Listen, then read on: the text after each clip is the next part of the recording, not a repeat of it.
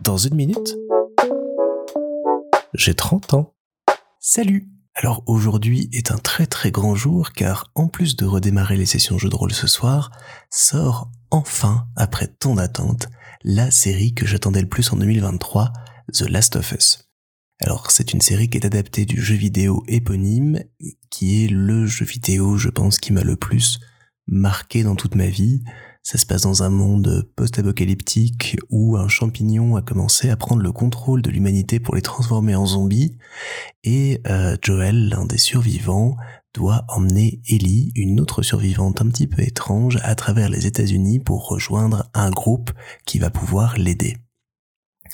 Et au-delà d'un simple jeu de survie dans un milieu zombie, c'est une magnifique fable sur les notions de liberté, de morale, de choix,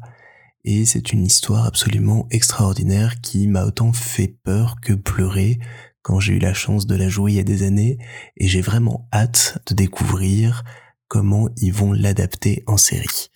Donc voilà, je vais sans doute vous raconter dans les prochaines semaines ce que je pense de tous les épisodes et autres, mais là, je vais mettre en ligne cet épisode, je vais préparer le repas, et hop, on va se mettre devant la télé avant que la session de jeu de rôle démarre pour pouvoir découvrir tout ça, et surtout, surtout, passer, je pense, un excellent moment.